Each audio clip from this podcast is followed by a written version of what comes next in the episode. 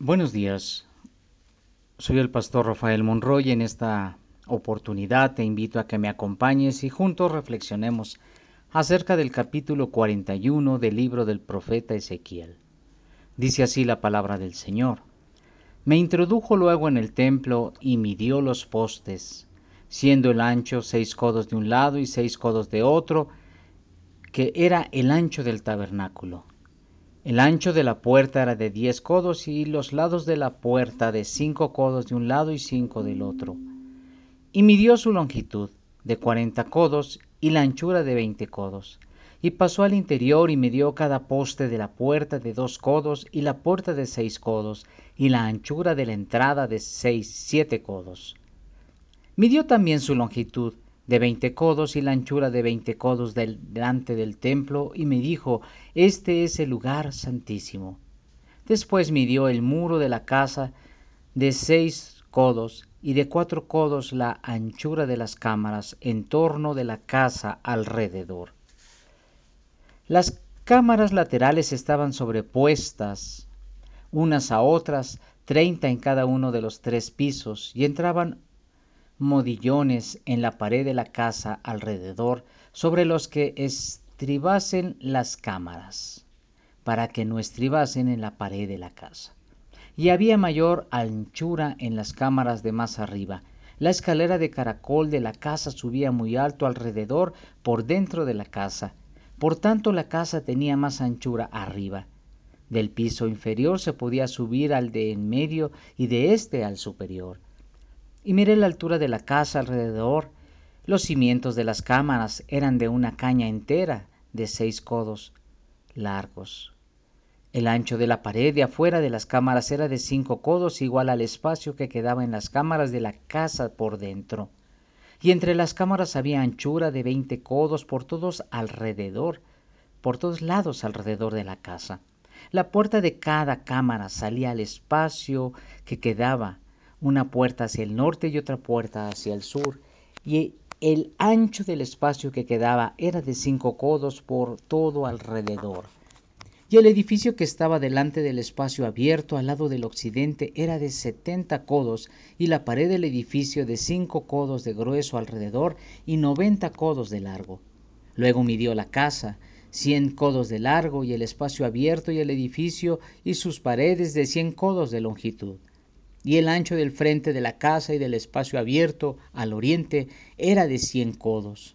Y midió la longitud del edificio que estaba delante del espacio abierto que había detrás de él, y las cámaras de uno y de otro lado, cien codos, y el templo de adentro y los portales del atrio, los umbrales y las ventanas estrechas y las cámaras alrededor de los tres pisos estaba todo cubierto de madera, desde el suelo hasta las ventanas, y las ventanas también cubiertas.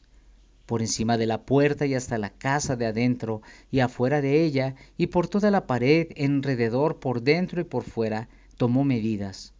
Y estaba labrada con querubines y palmeras, entre querubín y querubín una palmera y cada querubín tenía dos rostros, un rostro de hombre hacia la palmera de un lado y un rostro de león hacia la palmera del otro lado por toda la casa alrededor.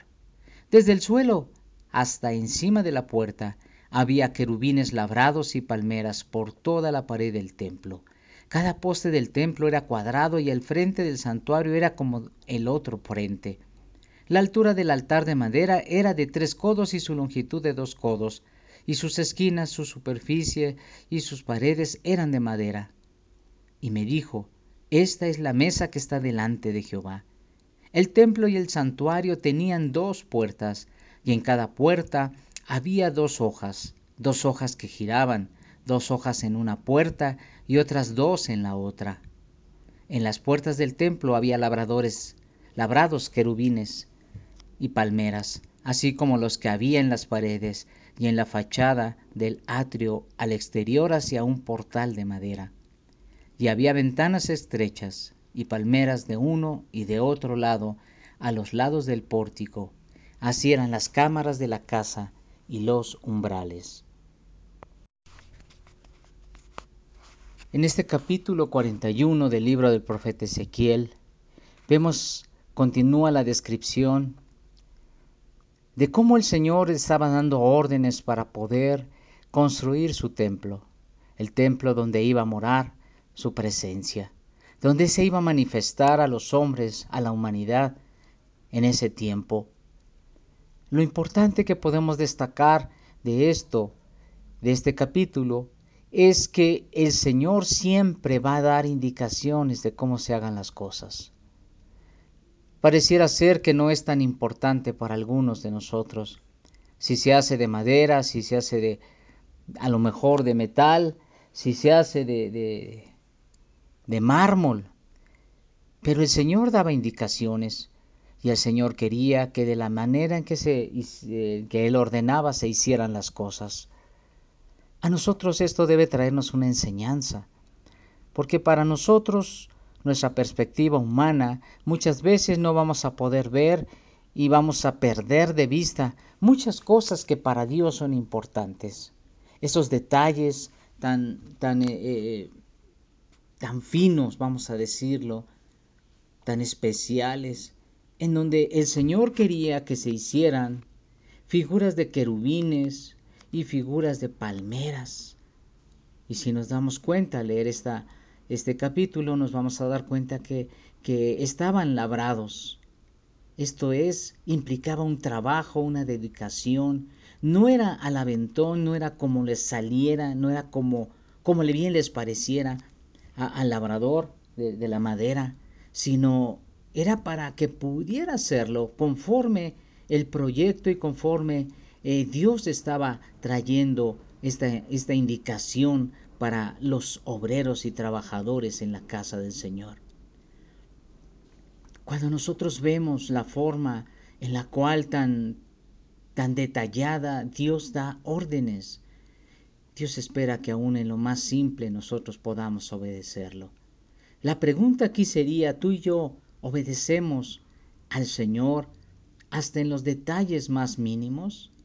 porque si no lo hacemos, pues tendríamos que entonces meditar y tendríamos nosotros que estar buscando cómo lo podemos hacer, qué es lo que Dios espera de nosotros, qué es lo que Dios quiere que hagamos a detalle. Si no lo hacemos de esta manera, y si no se hubiese hecho de esta forma, en, eh, eh, como ordenó el Señor, la presencia de nuestro Dios no estuviera, no se hubiera manifestado en ese lugar en su templo. Pero nos debe llevar a considerar que si la presencia de nuestro Dios no se hace manifiesta sobre nuestras vidas, tal vez sea porque las cosas las hacemos a nuestra manera, como se nos antoja, como dice el Señor, como bien nos parece. Y entonces dejamos de ver a Dios. Y entonces nosotros mismos nos colocamos en el lugar de Dios, porque el templo que edificamos es conforme nuestra nuestros deseos, es conforme nuestra voluntad. Dejamos de ver a Dios, dejamos de escucharlo y dejamos de ponerlo en su trono ahí en el templo que estamos construyendo.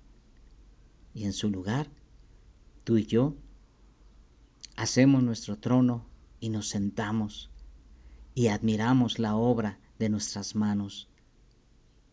Dios espera que tú y yo podamos aprender y podamos en lo simple ser obedientes a nuestro Dios, para que con esto el Señor sea glorificado, con nuestra obra el Señor sea exaltado y con nuestro trabajo el Señor reciba todo reconocimiento. Si tú y yo no, estamos dispuestos a, a entregarle la honra y la gloria a nuestro Dios, entonces el Señor no puede reinar en ese templo. Edifiquemos, pues, hermanos, edifiquemos un templo de acuerdo a sus medidas, para que el Espíritu del Señor pueda morar y pueda habitar en él. Que Dios te bendiga. Si esta devocional ha sido de bendición para tu vida, compártelo con otros. Y síguenos en nuestras redes sociales como Misión Evangélica Bethesda México.